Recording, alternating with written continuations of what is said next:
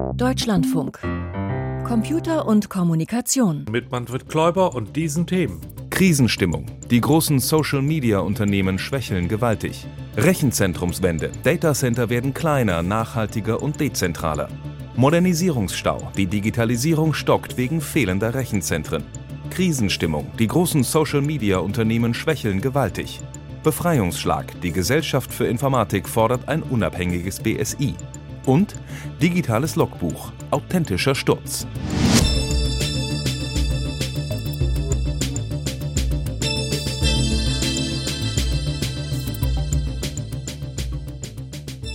Was unsere Erfahrung ist, wenn die Datenautobahn gelegt ist, dann wird sie massiv genutzt.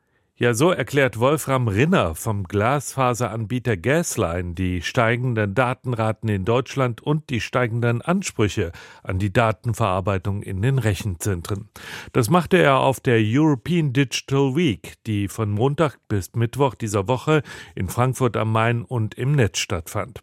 Weil Datenautobahnen immer intensiver genutzt werden, benötigen wir auch immer mehr und auch andere Rechenzentren und Infrastrukturanbieter als die, die bislang auf diesem Markt unterwegs sind. Was verändert sich da gerade und wo geht es hin, Peter Welchering?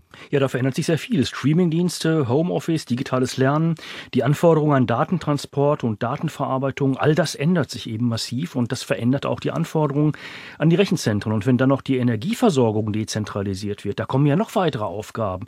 Und man muss auch sagen, erhebliche Belastungen auf Rechenzentren und Infrastrukturanbieter zu. Denn die ganzen Energiedaten, die müssen ja auch verarbeitet werden. Also müssen Infrastrukturanbieter und Rechenzentren auf diese Änderungen reagieren. Die Rechenzentren müssen deshalb nachhaltiger werden und wir bekommen es mit kleineren Rechenzentren zu tun, die einen geringeren Stromverbrauch haben. Diese Rechenzentren sind dezentral, sind verteilt, stellen ihre Rechenleistung vor Ort zur Verfügung. Daher müssen sie auch anders betrieben und gewartet werden als die großen und mittleren Rechenzentren, die wir bisher haben. Und dafür gibt es auch schon sehr konkrete Pläne. Wir stehen hier am Anfang einer regelrechten Rechenzentrumswende. Und die heißt weg von den großen und stromfressenden Data Centers hin zu den kleinen vor Ort.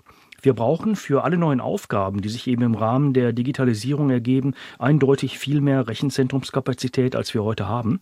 Und von der European Digital Week wurde sehr deutlich die Botschaft an die Politik gesandt, die Digitalisierung in diesem Lande steht und fällt mit der Steigerung der Rechenzentrumskapazität.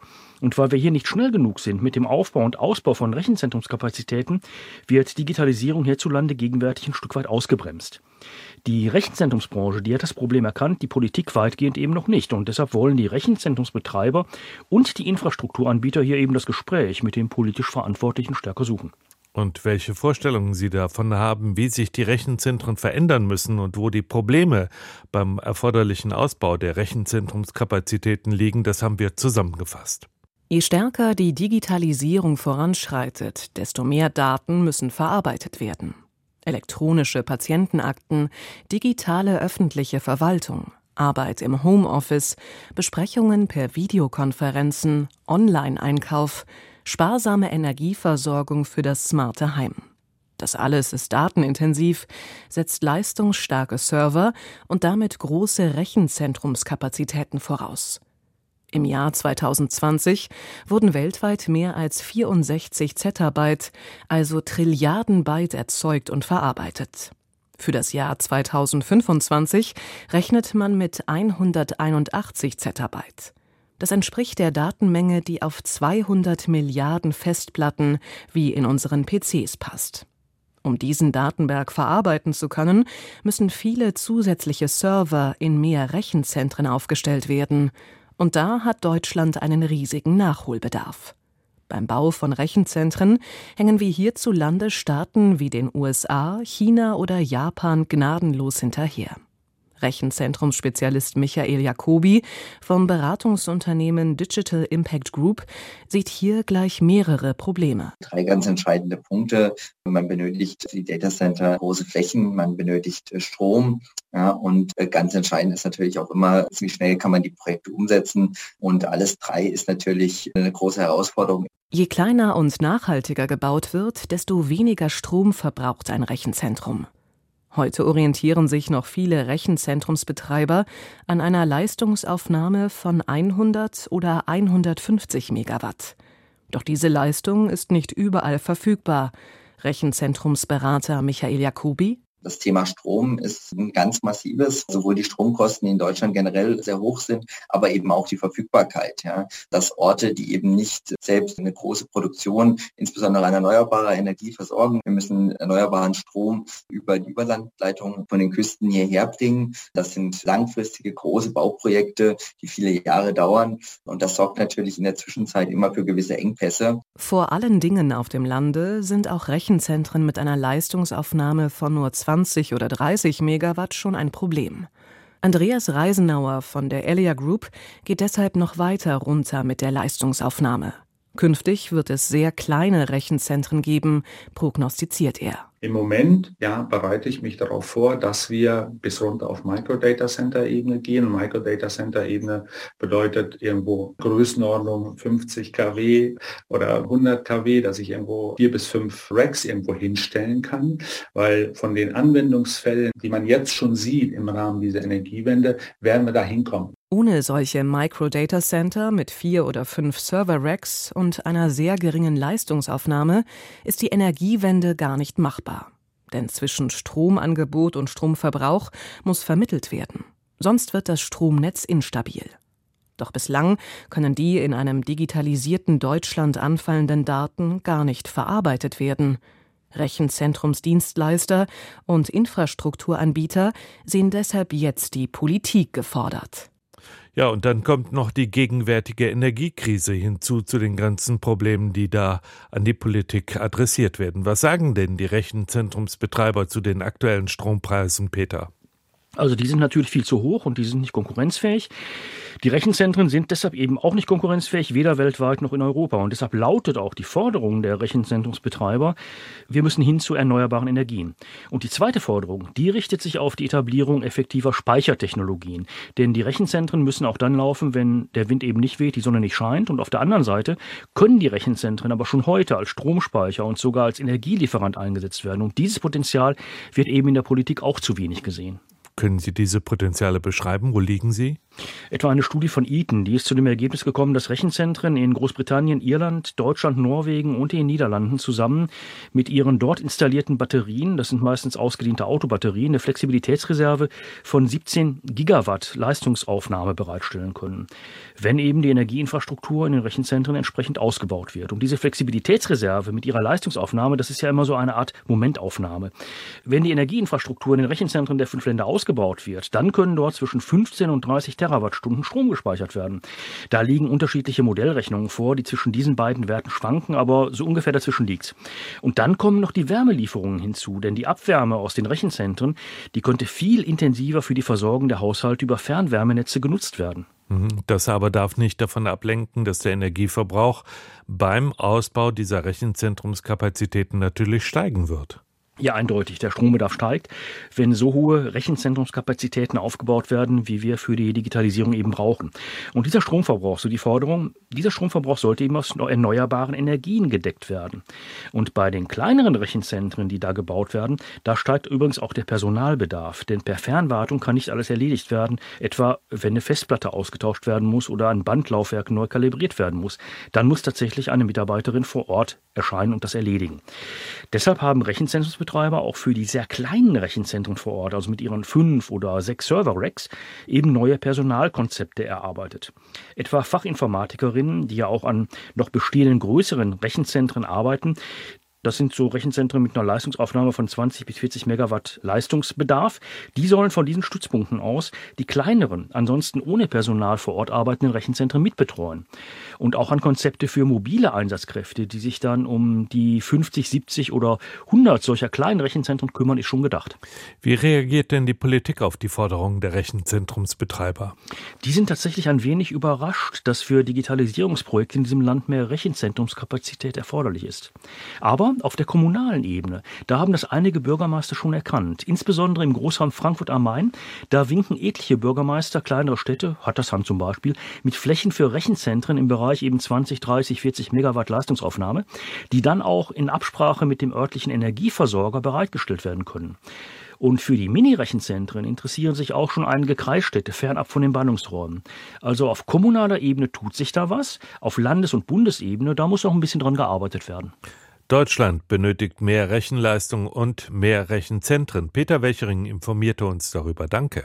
Der Podcast von Computer und Kommunikation. Kostenlos abonnieren. Überall da, wo es Podcasts gibt. Die großen Social-Media-Plattformunternehmen, die befinden sich derzeit in wirklich schwerem Fahrwasser. Nachdem der Einstieg von Elon Musk bei Twitter für erhebliches Durcheinander gesorgt hat, sogar zu Befürchtungen führte, dass Twitter nicht mehr lange leben wird, stehen nun auch bei Meta, dem Mutterkonzern von Facebook und WhatsApp, erhebliche Einschnitte an. Massenentlassungen sind angekündigt. Aus dem Silicon Valley berichtet Nils Dumps.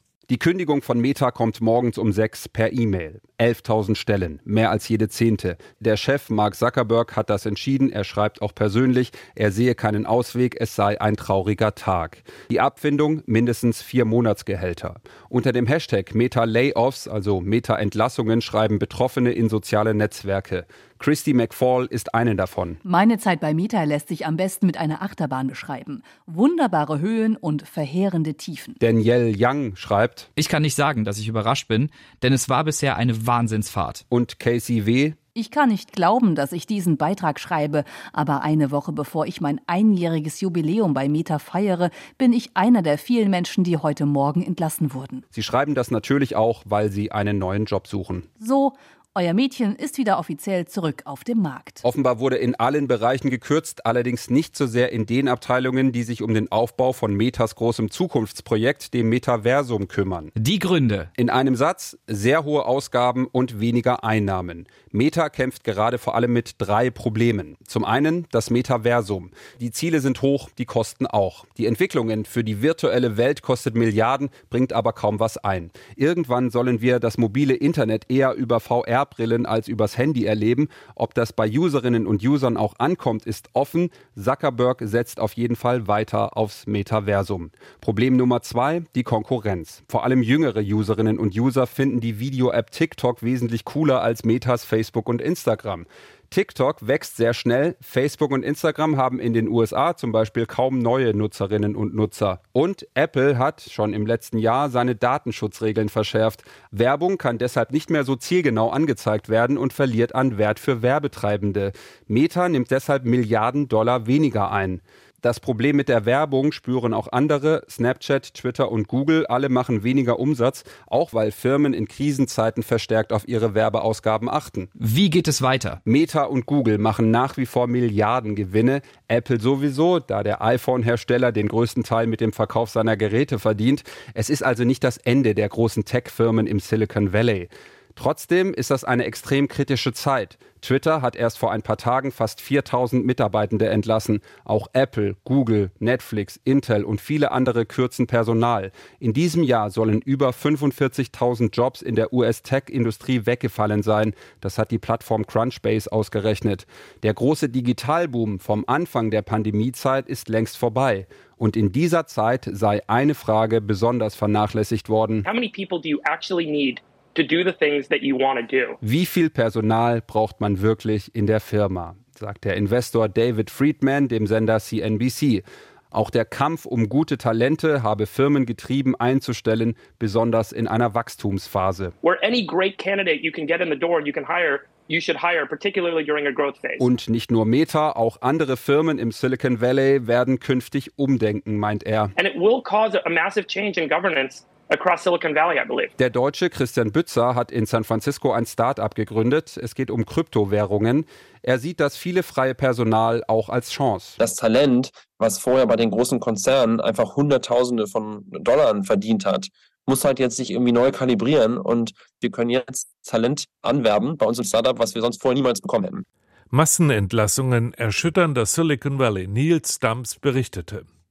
Ebenfalls in einer Unternehmenskrise, so könnte man es fast sagen, wäre es nicht eine Behörde, befindet sich das Bundesamt für Sicherheit in der Informationstechnik. Erst vor kurzem entließ die vorgesetzte Bundesinnenministerin Nancy Faeser den Behördenchef Arne Schönbohm wegen Vertrauensverlust. Angebliche Berührungspunkte mit russischen Geheimdienstkreisen waren der Anlass. Doch schon länger mäkeln Fachkreise an der Stellung des BSI herum. Mit großer Sorge, so die Gesellschaft für Informatik in einer gestern verbreiteten Pressemitteilung, reagieren IT-Expertinnen und IT-Experten, die wichtigste IT-Sicherheitsbehörde Deutschlands, anderen politischen Interessen wie den fachtypischen Bedürfnissen von Nachrichtendiensten und Polizeibehörden unterzuordnen. Hannes Federath von der GI habe ich gefragt, warum sich der Berufsverband gerade jetzt damit zu Wort meldet. Nun, das BSI hat über Jahre hinweg als eine Behörde, die dem Innenministerium unterliegt, äh, sehr, sehr gute Arbeit gemacht, aber immer wieder steht natürlich in Frage, kann man eigentlich als abhängige Behörde seine Aufgaben adäquat erfüllen? Das Bundesamt für die Sicherheit in der Informationstechnik hat über die Jahre hinweg mehr und mehr auch Aufgaben zum Schutz der Bürgerinnen und Bürger, aber auch der Wirtschaft übernommen. Und da ist es durchaus denkenswert und bedenkenswert, eben auch das BSI mal rauszulösen aus der Verantwortung des Innenministeriums. Ist denn der Zeitpunkt auch in irgendeinem Zusammenhang damit zu sehen, dass vor kurzem erst der BSI-Präsident von der Innenministerin entlassen wurde? Na, diese unschöne Angelegenheit, vor allem für Herrn Schönbohm persönlich, hat natürlich einiges ins Rollen gebracht und auch wieder diese Diskussion aufgebracht, Sie ist aber nach meiner Auffassung genau das Gegenteil als ein gutes Instrument, um jetzt die Unabhängigkeit gewissermaßen zu fordern. Denn man muss klar sagen, ein unabhängiges BSI müsste dann natürlich auch unabhängig genau solche Entscheidungen treffen. Also jetzt mal ohne Ansehen der Person wäre ja ein BSI in dem Moment, wo es unabhängig wäre, auf jeden Fall auch äh, frei darin, Entscheidungen äh, selbst zu treffen, etwa über die Abberufung eines Präsidenten. Und wenn man jetzt für einen Moment mal annimmt, äh, dass diese Abhängigkeit, die jetzt vorhanden ist, zu dieser Abberufung äh, geführt hat, was ja auch der Fall ist, dann wäre genau das in Zukunft eben nicht mehr möglich. Und deswegen ist es vielleicht gerade ein schlechtes Beispiel, äh, darüber zu diskutieren, ob es da echte Zusammenhänge gibt und wie die Situation gewesen wäre, wenn das BSI unabhängig gewesen wäre. Denn nach meiner Auffassung wäre es vermutlich zu keinem anderen Ergebnis gekommen. Dann sprechen wir doch mal über die Unterschiede zwischen einer ja unabhängigen Stelle, die vielleicht nur vom Parlament kontrolliert wird, und einer dem BMI nachgeordneten Behörde. Ist das nur die Verfasstheit dieser Institutionen, worum es da geht, oder geht es auch um inhaltliche Unterschiede, die durch diese Abhängigkeiten entstehen? Ja, zunächst möchte ich sagen, dass tatsächlich ähm, solche unabhängigen Behörden ja heute schon existieren, etwa mit den Landesdatenschutz Aufsichtsbehörden, aber auch mit dem Bundesbeauftragten für den Datenschutz äh, und Informationsfreiheit. Und diese Unabhängigkeit führt dann dazu, dass es eben sowohl möglich ist, private Stellen, Firmen etwa zu kritisieren und eben auch dann aufzufordern, den Datenschutz zu verbessern. Aber das gilt genauso dann eben auch für den Staat und staatliche Stellen. Und äh, gerade der Wandel in den Aufgaben des BSI führt eigentlich dazu, dass es geboten wäre, diese Unabhängigkeit auch dort einzuführen. Man muss ja wissen, aus der Historie heraus ähm, hat sich das Bundesamt für die Sicherheit in der Informationstechnik entwickelt aus der Zentralstelle für Chiffrierwesen. Da ging es natürlich um kryptografische Mechanismen, die hauptsächlich Regierungskommunikation schützen. Heute wissen wir aber, dass Kommunikation auch der Wirtschaft natürlich geschützt sein muss vor Industriespionage und das BSI nimmt da eine wichtige Rolle ein. Und wie soll denn eine private Stelle, eine große Firma Vertrauen gewinnen können in eine äh, Regierungsstelle, die zugleich möglicherweise eben auch eng mit den Nachrichtendiensten zusammenarbeitet?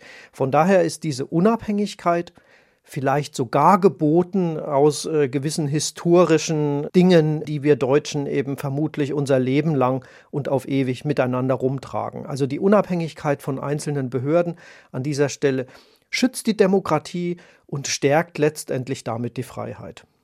Andere Kritiker gehen ja auch noch weiter oder machen es konkreter, indem sie zum Beispiel bemängeln, dass das BSI unter Umständen Sicherheitslücken, die es eigentlich zum Schutz der Bevölkerung und der Unternehmen veröffentlichen müsste, ja zwangsweise, weil es eben halt eine BMI-Behörde ist, unter Umständen zuerst den Nachrichtendiensten gibt und die Gefahr verschweigt. Sehen Sie diese Kritik auch? Das stimmt schon. Also die Kritik, die man allerdings hier sehr abstrakt auch wieder formuliert, Die klingt sehr konkret, hat allerdings bisher keine konkrete Grundlage nach unserem Kenntnisstand. Ja, das stimmt. In dem Moment, wo das BSI als eine Behörde, die dem Innenministerium verpflichtet ist, Kenntnis erlangen würde von etwa einer Sicherheitslücke, die auch dem Staat nutzt, um beispielsweise Nachrichtendienste damit äh, besser auszustatten äh, und stärker zu machen. In dem Moment könnte man sagen, ist dieser Interessenskonflikt auch ganz konkret. Aber jedenfalls nach meinem Kenntnisstand gibt es keinen einzigen konkreten Fall, in dem das passiert äh, ist, dass das BSI eine Sicherheitslücke verschwiegen hat, um damit letztendlich staatliche Stellen, insbesondere Nachrichtendienste, zu stärken. Ich halte es also für einen letztendlich nur abstraktes äh, Modell einer eigentlich notwendigen Unabhängigkeit. Also die Befürworter einer Unabhängigkeit werden damit in ihrer Argumentation natürlich gestärkt, ohne dass sie konkrete Hinweise haben, dass es solche Fälle gegeben haben mag. Das war Hannes Federath von der Gesellschaft für Informatik über die Zukunft des Bundesamtes für die Sicherheit in der Informationstechnik. Digitales Logbuch. Computer und Kommunikation. Eintrag 2807. Wir in Bayern sind ein standfestes Volk. Wir stehen unseren Mann, vor die Frauen ganz zu schweigen. Aber die Roboter, der Herr Singh, unser Chefprogrammierer, hat der Angie und mir fürs Wochenende aufgetragen, die Standfestigkeit für die Roboter bei uns in der Fabrik auf die Probe zu stellen. Während ich also am Samstagnachmittag die Freitreppe zur Roboterhalle hinunterschreite, sehe ich, dass die Angie schon alle Roboter kluge Armbanduhren umgebunden hat. Hast die Sturzerkennung auch schon aktiviert, frage ich die Angie und die sagt freilich, wenn ein Roboter hinfällt, schlägt seine Smartwatch Alarm und ruft automatisch an. In dem Fall nicht den Notarzt, sondern uns ist ja nur ein Test. Sie schubst den hintersten Roboter an, der strauchelt und setzt sich hin auf den Boden. Kein Alarm, kein echter Sturz. Derweil lässt sich die Angie immer wieder auf den Boden fallen, aber auch ihre Uhr bleibt stumm und still. Ist deine Smartwatch vielleicht kaputt? frage ich. Die Angie schüttelt den Kopf. Man muss schon authentisch stürzen, unvorbereitet. Du denkst an nichts Böses und dann stelle ich dir ein Bein und schon alarmiert die Uhr authentisch stürzen, hat die Angie gesagt. Wie klug, fast weise. Zack, stelle ich dem Roboter Robert ein Bein, damit hat er nicht gerechnet, der fällt hin, aber auch kein Alarm. Robert, sagt die Angie zu unserem Lieblingsroboter, fall einmal authentisch hin. Authentisch wie was? fragt der Roboter Robert in astreinem Hochdeutsch. Wie ein Mensch halt, sagt die Angie. Bin ein Roboter, kein Mensch, sagt der Roboter Robert. In dem Moment tritt mir die Angie die Füße weg. In null Komma nix falle ich zu Boden und hau mir blöd den Kopf an. Der Alarm ist wahnsinnig laut und ich bin wahnsinnig sauer auf die Angie und überhaupt auf den Herrn Singh. Biergarten? fragt die Angie. Wie gut sie mich kennt. Das Einzige, was jetzt nur hilft. Digitales Logbuch. Name Schönherr Maximilian. File closed.